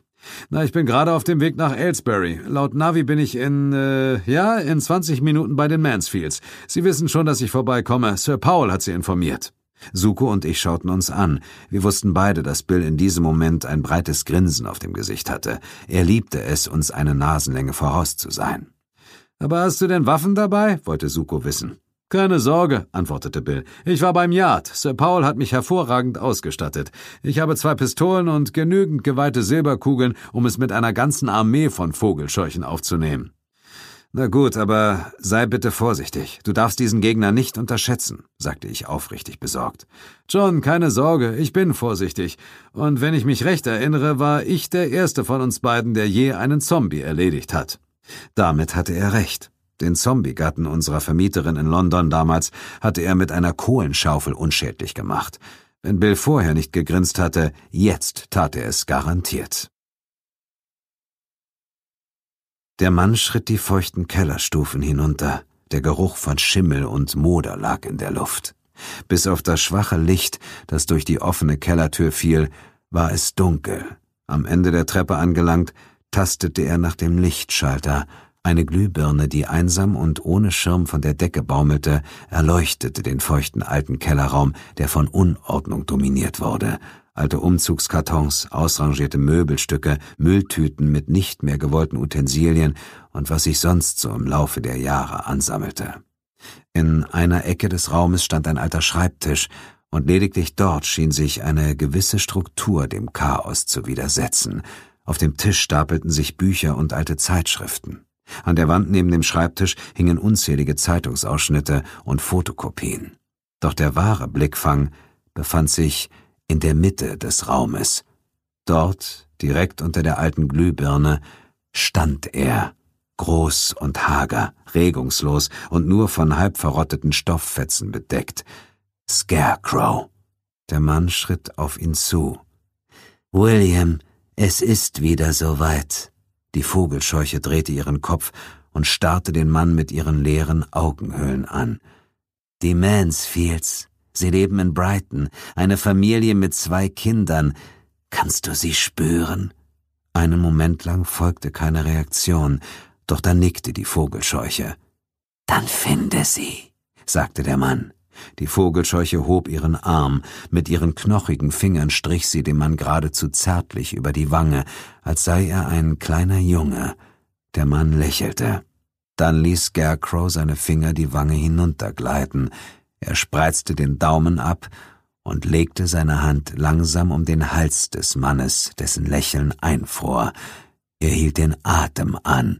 Vergeltung, ertönte Scarecrows Stimme. Dann ließ er seinen Arm wieder sinken, und der Mann atmete normal weiter. Ja, Vergeltung, und es leben noch mehr Mansfields in Aylesbury, aber die holen wir uns später. Scarecrow nickte, dann sackte das Gerippe in sich zusammen und verschwand. Der Mann ging zurück zur Treppe und lachte. Erst war es mehr ein lautes Schmunzeln, doch dann entwickelte es sich zu einem ausgewachsenen Lachen, das immer manischere Züge annahm, während er die Kellertreppe hochstieg. Als er die Kellertür hinter sich verschloss, endete sein Lachen abrupt. Liebling, ich fürchte, ich muss noch mal los.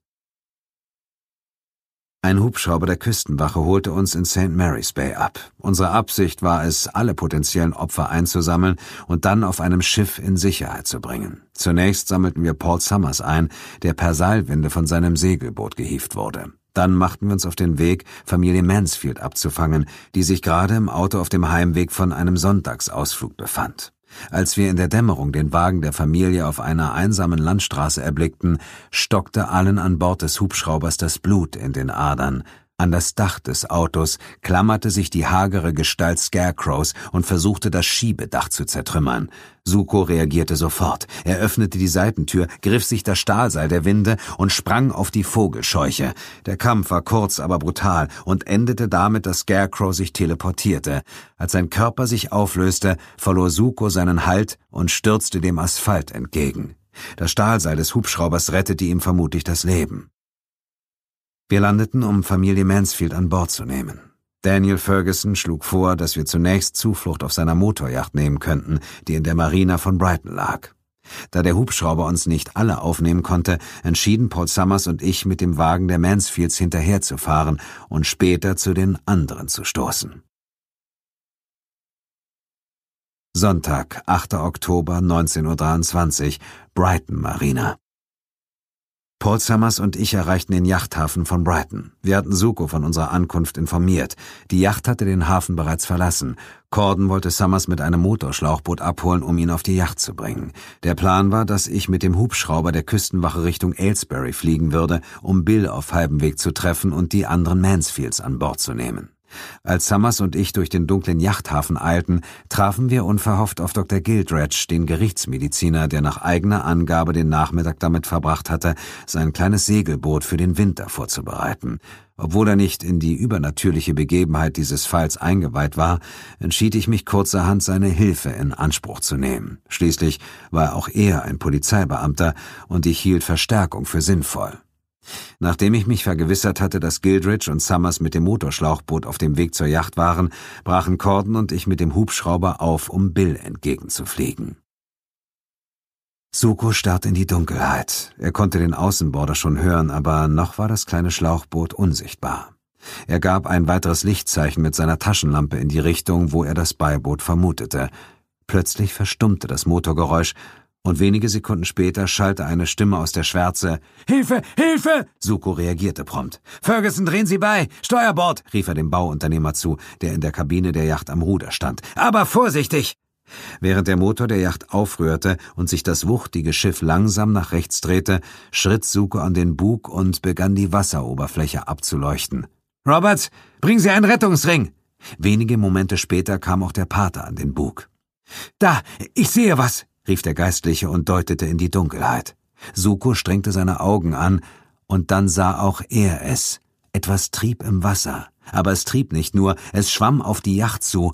Es war ein Mensch. Geben Sie her, sagte Suko und nahm dem Pater den Rettungsring aus der Hand. Mit einem kräftigen Wurf wuchtete er ihn auf den schwimmenden Mann zu. Wenige Yards vor ihm platschte die Schwimmhilfe auf die Wasseroberfläche. Halten Sie sich fest, wir ziehen Sie heran, rief Suko, als der Schwimmer den Ring erreicht hatte. Es brauchte nur einige kräftige Züge an der Rettungsleine, und der Schiffbrüchige befand sich direkt neben der Yacht. Suko beugte sich über die Reling, um nach unten zu sehen. Dort schwamm ein unterkühlt wirkender Mann, doch es war weder Summers noch Corden. Er kannte diesen Mann nicht, und als hätte dieser Sukos Gedanken erahnt, rief er von der Kälte geschwächt Ich bin County Medical Officer Rupert Gildridge. Mr. Sinclair bat mich, Mr. Summers zur Yacht zu begleiten. Suko war verwirrt über diese Neuigkeiten. John hatte den Namen des zuständigen Gerichtsmediziners zwar am Nachmittag erwähnt gehabt, doch wo kam dieser auf einmal her? Er hatte erwartet, dass Corden mit Summers zur Yacht zurückkehren würde.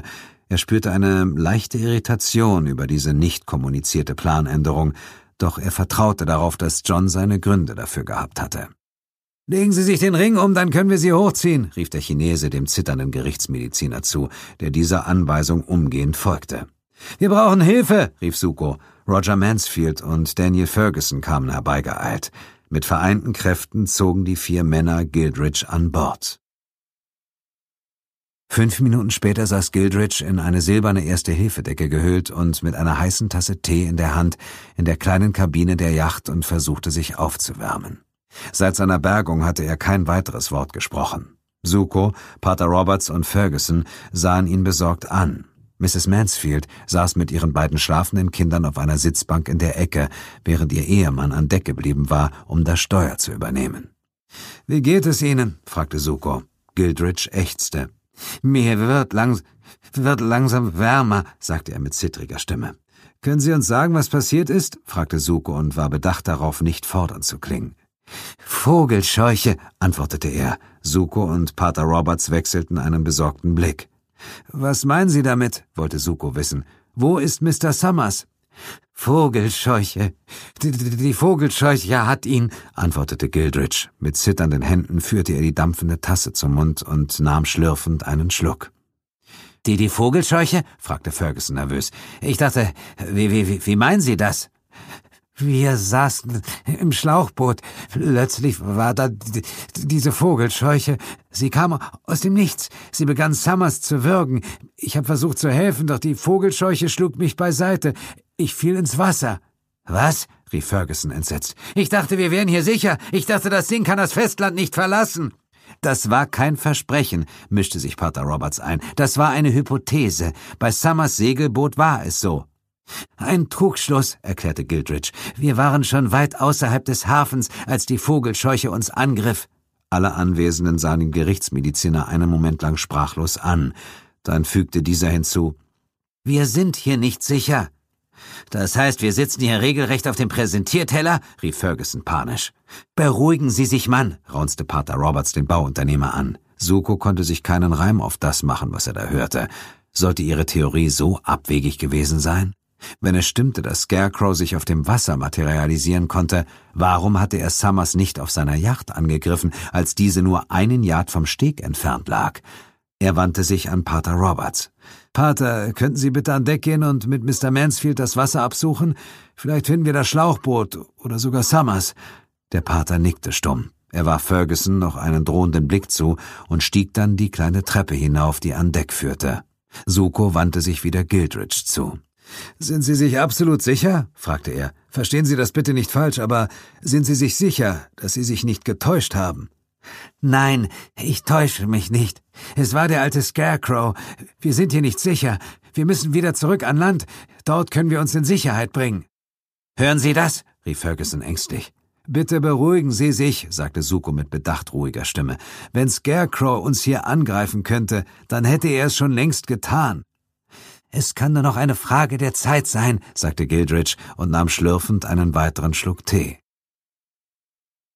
Das Risiko ist mir zu groß. Wir kehren um, rief Ferguson und machte seinerseits Anstalten, zurück an Deck zu gehen. Nein, das werden wir nicht, entgegnete Suko, der zunehmend das Gefühl bekam, dass hier irgendetwas nicht stimmte. Wir bleiben hier. Scarecrow hatte über eine Stunde Zeit, uns hier anzugreifen, und er hat es nicht getan. An Land sind wir auch nicht sicherer. Sie wissen genau, dass Scarecrow von verschlossenen Türen nicht aufgehalten werden kann. Das ist mir egal, raunzte Ferguson mit einer Mischung aus Angst und Aggression in seiner Stimme. Das hier ist mein Schiff und ich bestimme, wo wir hinfahren. Ich muss Ihnen leider widersprechen, sagte Suko. Das hier ist eine polizeiliche Operation. Sie alle befinden sich in Sicherheitsverwahrung. Der Mann hat recht, wandte Gildridge ein. Es ist sein Schiff und er kann damit hinfahren, wo er möchte. Suko glaubte seinen Ohren nicht zu trauen. Was fiel diesem Gerichtsmediziner ein, seine Autorität so zu untergraben? Er warf ihm einen verächtlichen Blick zu, bevor er sich wieder an Ferguson wandte. Nochmal zum Mitschreiben. Das hier ist eine Polizeiaktion. Ich verbiete Ihnen, Kontrolle über das Schiff zu übernehmen. Ach ja, schnaufte Ferguson mit einem zynischen Lachen. Das, das werden wir ja mal sehen. Ich fahre mein Schiff jetzt zurück in den Hafen. Wenn Sie uns beschützen wollen, dann rufen Sie uns am besten ein bewaffnetes Einsatzkommando. Oder ist ein Schlitzauge alles, was Scotland Yard zum Schutz bedrohter Bürger zu bieten hat? Mit diesen Worten wandte Ferguson sich ab und ging zu der kleinen Treppe. Kaum hatte er den Fuß auf die erste Stufe gesetzt, hörte er hinter sich ein Klicken. Keinen Schritt weiter! Ferguson hielt inne und drehte sich um. Suko zielte mit seiner Waffe auf ihn. Was werden Sie jetzt tun? Mich erschießen? Nein, antwortete Suko. Das Schlitzauge braucht keine Waffe, um sie daran zu hindern, eine Dummheit zu begehen. Im Namen Ihrer Majestät und mit der mir von Scotland Yard verliehenen Autorität beschlagnahme ich hiermit dieses Schiff. Und Sie setzen sich jetzt bitte wieder hin, oder muss ich ungemütlich werden? Ferguson starrte ihn einen Moment lang sprachlos an. Es schien fast, als würde er seine Chancen abwägen, sich gegen den Chinesen im Zweikampf durchsetzen zu können. Noch ehe er zu einer Erkenntnis kam, erschallte ein Schrei an Deck, gefolgt von aufgeregten Rufen und Fußschritten. Er ist hier, sagte Gildridge mit ruhiger Stimme und nippte an seinem Tee. Suko stieß Ferguson beiseite und hechtete an Deck. Roger Mansfield drückte sich ängstlich an die Heckreling des Schiffes und starrte mit Schrecken in Richtung Bug. Suko wirbelte herum und ahnte, was er dort zu sehen bekommen würde. Am Bug des Schiffes stand Scarecrow. Pater Roberts stand unerschrocken wenige Yards von ihm entfernt. Er hatte die linke Hand erhoben und umklammerte sein Kreuz. In der rechten hielt er eine Signalpistole, mit der er auf die Vogelscheuche zielte. Er musste sie in der Steuerkabine der Yacht gefunden haben. Weiche zurück, Dämon! Diese Menschen stehen unter dem Schutz des Herrn! Du wirst kein unschuldiges Blut mehr vergießen! schrie er. Schuld muss gesühnt werden. Der Pater stand zwar zwischen Suko und der Vogelscheuche, aber mit einem gezielten Schuss könnte der Chinese dem Dämon eine Silberkugel verpassen, ohne Roberts in Gefahr zu bringen. Er hob die Waffe, doch der Geistliche war schneller. Er feuerte die Signalpistole ab. Mit einem leuchtenden Feuerschweif schoss das Projektil auf Scarecrow zu, schlug direkt in seinen Schädel ein und explodierte dort in einem gleißend roten Feuerball. Suko war momentan so geblendet, dass er sich nicht mehr traute zu schießen, aus Angst, er könnte doch Roberts erwischen.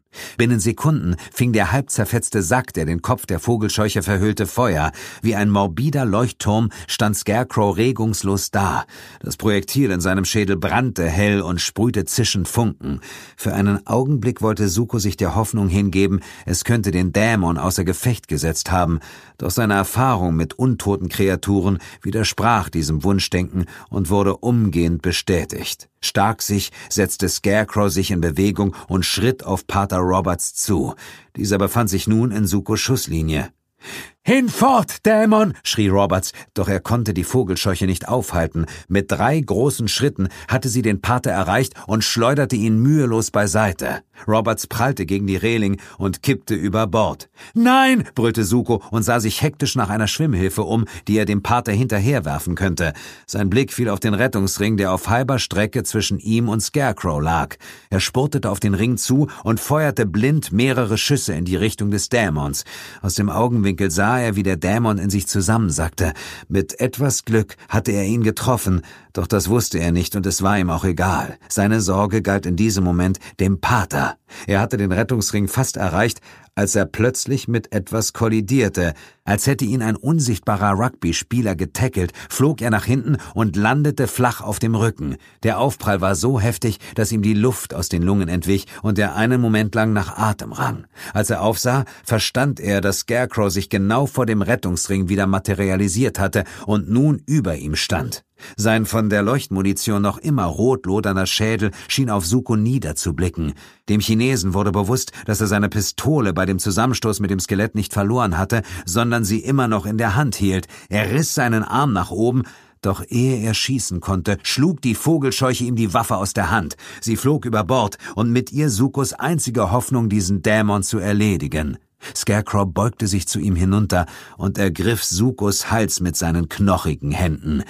Suko spürte, wie die Knochenfinger ihm die Kehle zudrückten. Verzweifelt versuchte er, die Arme des untoten Angreifers auseinanderzuziehen, doch gegen diese übernatürlichen Kräfte konnte selbst ein gut trainierter Sterblicher wie er nichts ausrichten. Der brennende Schädel der Vogelscheuche war seinem Gesicht so nah, dass er die Hitze der langsam ausbrennenden Leuchtrakete spürte. Er schnappte nach Atem, doch der Griff war so fest, dass keine Luft seine Lungen erreichte. Als der Sauerstoff in seinem Blut knapp wurde, hörte er ein Rauschen in seinen Ohren und wurde sich seines eigenen Herzschlages unangenehm bewusst. Sein Gesichtsfeld verengte sich rapide zu einem schwarzen Tunnel. Während ihm das Bewusstsein schwand, erlosch auch langsam der brennende Schädel. Dann sah er ein gleißendes Licht. Die Yacht lag direkt unter uns. Im Lichtkegel des Suchscheinwerfers konnten wir erkennen, was sich an Deck abspielte. Scarecrow stand über einen Menschen gebeugt und wirkte ihn. Mir stockte das Blut in den Adern, als ich erkannte, dass es sich um Suko handelte, der sich in einer ausweglosen Situation befand. Gehen Sie tiefer, ich werde springen, rief ich in das Headset, bevor ich es abnahm.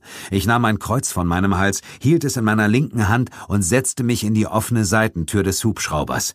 Sobald wir tief genug sein würden, würde ich springen.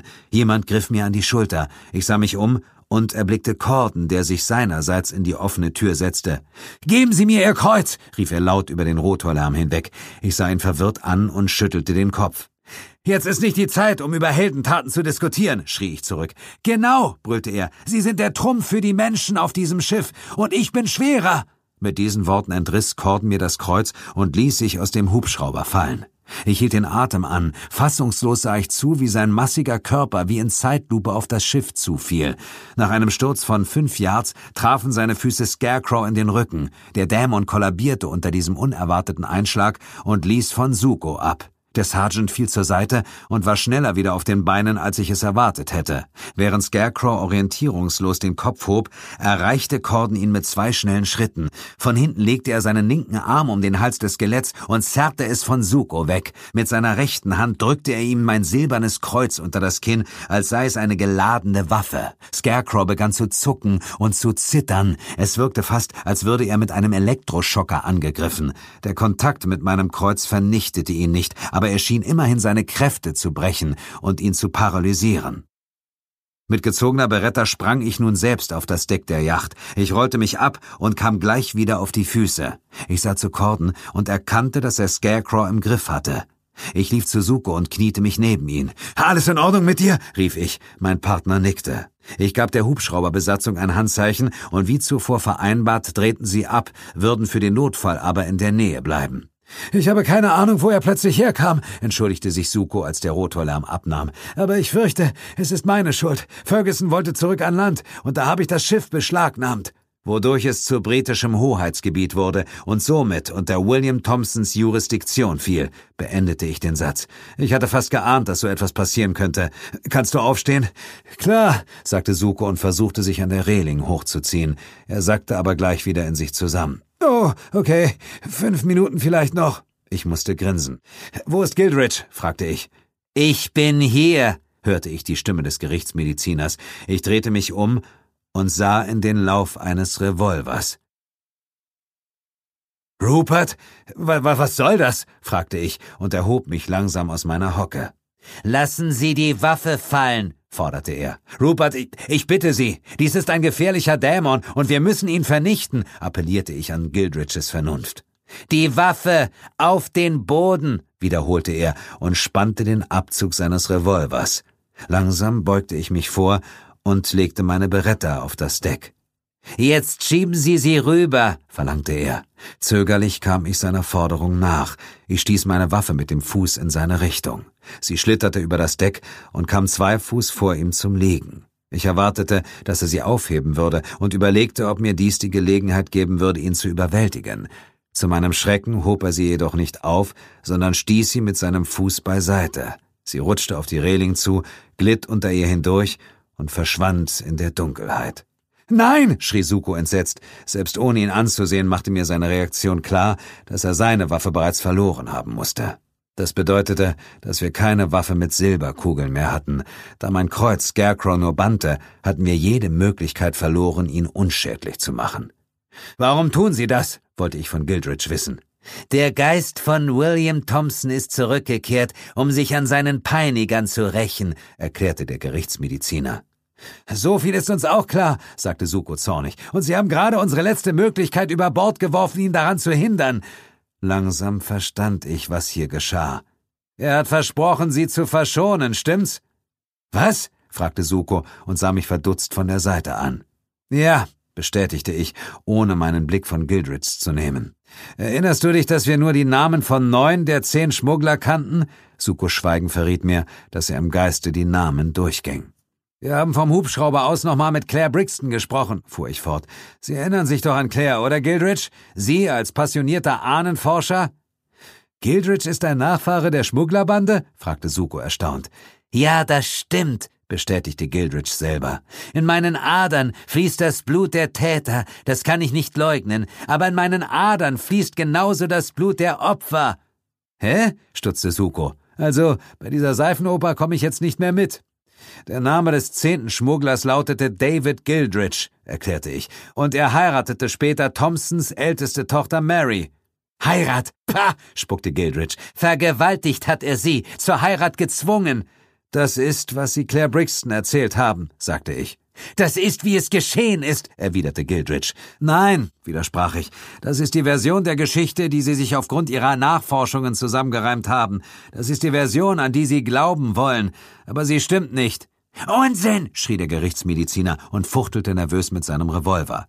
Es ist die Version, die Sie Thompsons Geist erzählt haben, nicht wahr? führte ich meine Theorie aus. Ich vermute, Sie waren der Erste, den er aufsuchte, nachdem die Bauarbeiter ihn freigelegt und somit den Bann gebrochen hatten.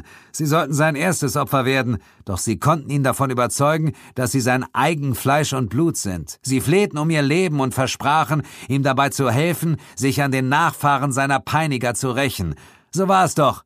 In Gildriches Gesichtszügen las ich, dass ich ins Schwarze getroffen hatte. Er schwieg, und so sprach ich weiter. Leider stimmt Ihre Version der Geschichte nicht. Mrs. Brixton hat nämlich ihre Hausaufgaben gemacht, nachdem sie mit Ihnen gesprochen hatte. Mary Thompson und David Gildridge waren Geliebte, lange bevor Ihr Vater den Schmugglern auf die Spur kam. Mary wusste, dass ihr Vater dieser Verbindung nie zustimmen würde. Schließlich war sie die Tochter eines königlichen Beamten und ihr Liebhaber nur ein einfacher Fischer und ein Schmuggler obendrein. Gildridges Augen weiteten sich, als er dies hörte.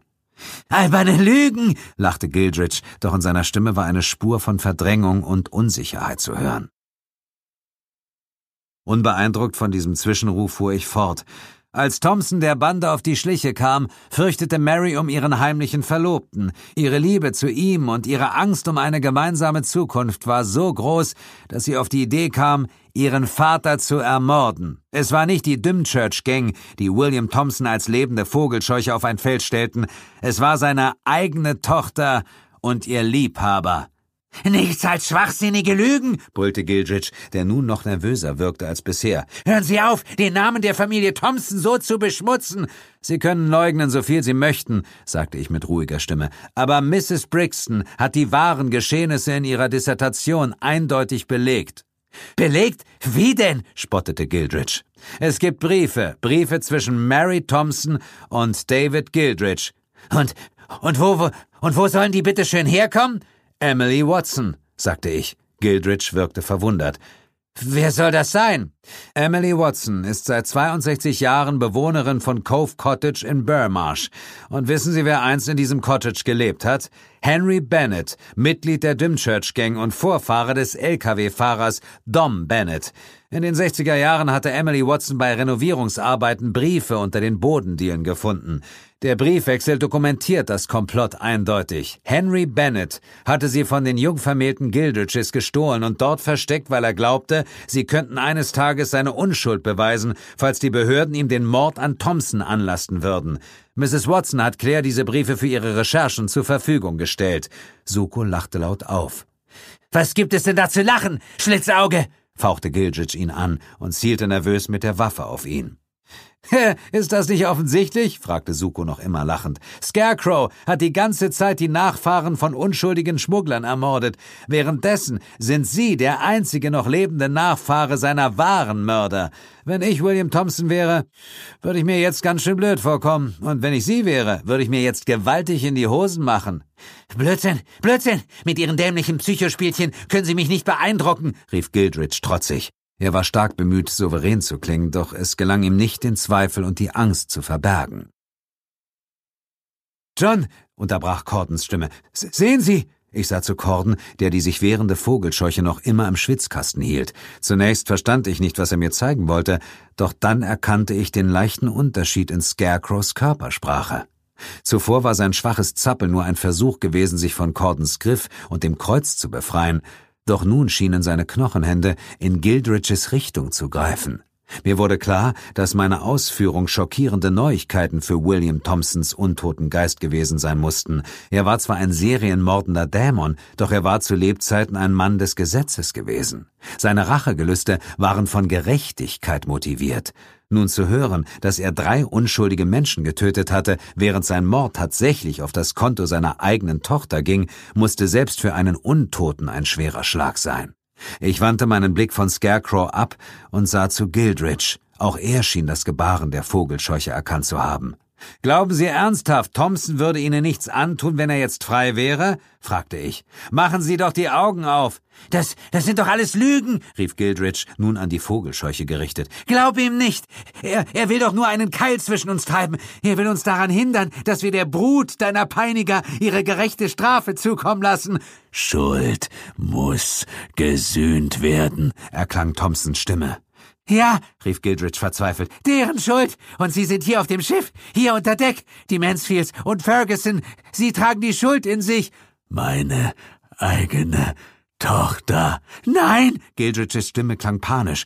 So war es nicht. Doch so war es, bestätigte ich. Und Thompson weiß es, er spürt es. Es gibt nur einen Menschen, an dem er Blutrache nehmen müsste. Und das sind Sie. Nein! schrie Gildridge außer sich. Er zielte auf den Totenschädel der Vogelscheuche, und ehe ich Zeit hatte zu reagieren, drückte er ab. Wie in Zeitlupe sah ich das Mündungsfeuer des Revolvers aufblitzen. Ich wirbelte herum. Um selber nicht in die Schusslinie zu geraten, hatte Corden sich nach hinten fallen lassen. Das Einzige, was er tun konnte. Mein Kreuz hielt er fest in seiner rechten Hand. Scarecrow war nicht länger gebannt. Das Projektil schlug durch seinen Totenschädel, doch außer ein paar umherfliegender Knochensplitter vermochte es nichts auszurichten. Ohne zu zögern schritt Scarecrow auf Gildridge zu. Dieser schrie in Panik und drückte wieder und wieder ab. Doch die Vogelscheuche war nicht aufzuhalten. Unbeirrt ging sie weiter auf den hysterischen Gerichtsmediziner zu. Selbst als er seine Munition verschossen hatte, betätigte er weiter den Abzug. Ich hatte zwar keine Waffe, aber ich musste Scarecrow irgendwie aufhalten. Aus schierer Verzweiflung warf ich mich gegen das Gerippe und versuchte es zu Boden zu reißen. Die Quittung für diese dämliche Maßnahme erhielt ich umgehend. Scarecrow stieß mich beiseite. Ich flog drei Yards durch die Luft und krachte gegen die Reling. Ich spürte einen stechenden Schmerz in meiner Seite, der sich verdächtig nach einem Rippenbruch anfühlte. Ich fiel zu Boden und nach Luft schnappend rutschte ich unter der Reling durch. Der verzweifelte Griff nach einem herumliegenden Seil bewahrte mich davor, ganz über Bord zu gehen. Unter schmerzhafter Anstrengung gelang es mir, meinen Oberkörper an Deck zu halten, aber meine Beine baumelten weniger als einen Fuß über dem Wasser. Mein Blick suchte Gildridge, den die Vogelscheuche nun erreicht hatte. Mit einer Knochenhand packte sie ihn bei der Schulter, mit der anderen griff sie ihm an den Hals. Als Gildridges hysterisches Kreischen zu einem Röcheln wurde, ahnte ich, was in wenigen Sekunden geschehen würde. Der untote William Thompson würde ihm den Kopf abreißen, genauso wie er es auch bei seinen drei vorherigen Opfern getan hatte. Hektisch versuchte ich mich an Deck zu ziehen, um diesen Mord irgendwie zu verhindern, aber meine Lage war so unglücklich, dass es selbst ohne den reißenden Schmerz in meiner Seite schwierig gewesen wäre. Ich fühlte mich schrecklich machtlos. Ich bemerkte Suko, der seinerseits unter enormer Kraftanstrengung versuchte, sich aufzurappeln. In dem Moment kam Corden ins Bild. Mit meinem Kreuz in der ausgestreckten Hand rannte er auf Scarecrow zu. Dann fiel ein Schuss. Scarecrows Griff um den Hals seines Opfers löste sich und Gildridge sackte bewusstlos zu Boden. Wie unter Schock drehte William Thompson sich um. Seine leeren Augenhöhlen schienen nach dem Schützen zu suchen. Und sie fanden ihn. Am Bug des Schiffes stand Pater Roberts. Seine Robe war triefnass. In seiner ausgestreckten Hand hielt er meine Beretta, deren Lauf noch qualmte. Für einen kurzen Augenblick hielt William Thompson den Blickkontakt mit dem Pater. Dann begann der Zerfall. Seine lumpigen Kleider und seine Knochen zerrieselten zu Staub, erst nur verhalten, doch dann immer stärker. Geradezu verwundert hob Thompson seine Knochenhand und starrte sie an. Binnen Sekunden zerfielen sie, und nur wenige Augenblicke später war von Thompsons untotem Körper nichts weiter übrig als ein Häufchen grauer Asche auf dem Deck der Luxusjacht. Suko und ich hatten uns zunächst um Familie Mansfield und Daniel Ferguson gekümmert und sie dann in die Hände von Notfallseelsorgern übergeben.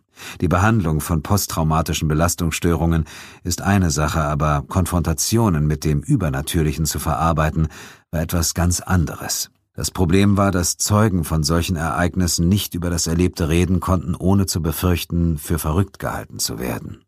Über die Jahre hatte das Yard einen kleinen Stab von Psychologen rekrutiert, die darauf spezialisiert waren, die Opfer und Zeugen von Fällen wie diesem therapeutisch zu begleiten.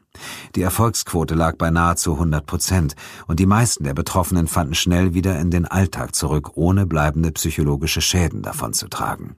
Auch Paul Summers konnte gerettet werden.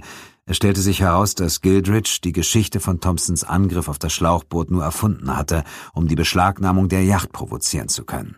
Tatsächlich hatte Gildridge Summers selber niedergeschlagen und in dem Beiboot zurückgelassen, während er auf die Yacht zuschwamm. Summers war stark unterkühlt und mit einer bösen Kopfwunde in das Krankenhaus von Brighton eingeliefert worden. Sein Zustand war aber nicht ernst und er erhielt die gleiche psychologische Betreuung wie die anderen Opfer. Bei Rupert Gildridge sah die Lage etwas anders aus. Eigentlich hatte er sich der Beihilfe zum Mord in drei Fällen schuldig gemacht, sowie der versuchten Beihilfe in zwei weiteren Fällen, sein Angriff auf Summers würde vermutlich sogar den Straftatbestand eines versuchten Totschlags erfüllen. Zu einer Anklage würde es allerdings nie kommen. Vor welchem weltlichen Gericht sollte so ein übernatürlicher Fall verhandelt werden? Gildridge wurde in eine psychiatrische Klinik auf der Isle of Wight überstellt. Dort arbeitete ebenfalls ein Experte, der in die Natur dieser Fälle eingeweiht war. Je nachdem, welche Fortschritte Gildridge machte, würde er ebenfalls bald wieder einem mehr oder weniger geregelten Leben nachgehen. Superintendent Sir Powell würde seine Beziehungen spielen lassen, um eine vorzeitige Pensionierung von Gildridge zu erwirken. Außerdem würde er unter einer engen psychologischen Kontrolle stehen, die den Bedingungen eines offenen Strafvollzugs sehr ähnlich wären. Es erscheint ungerecht, dass Menschen wie Gildridge quasi ungeschoren davonkommen, doch leider ist unser Rechtssystem auf solche Fälle nicht vorbereitet. Soweit es die Existenz von Dämonen betrifft, ist Justitia in der Tat blind. Ihr hörtet den John Sinclair Fan Podcast mit einer Geschichte von Stefan Karl McGrath. Wenn ihr Anregungen, Kritik, Ideen habt, schreibt uns gerne an sinclair.lübbe.de. Besucht unsere Website john-sinclair.de, folgt uns auf Facebook und hinterlasst gerne eine positive Bewertung für diesen Podcast. Bis zum nächsten Mal.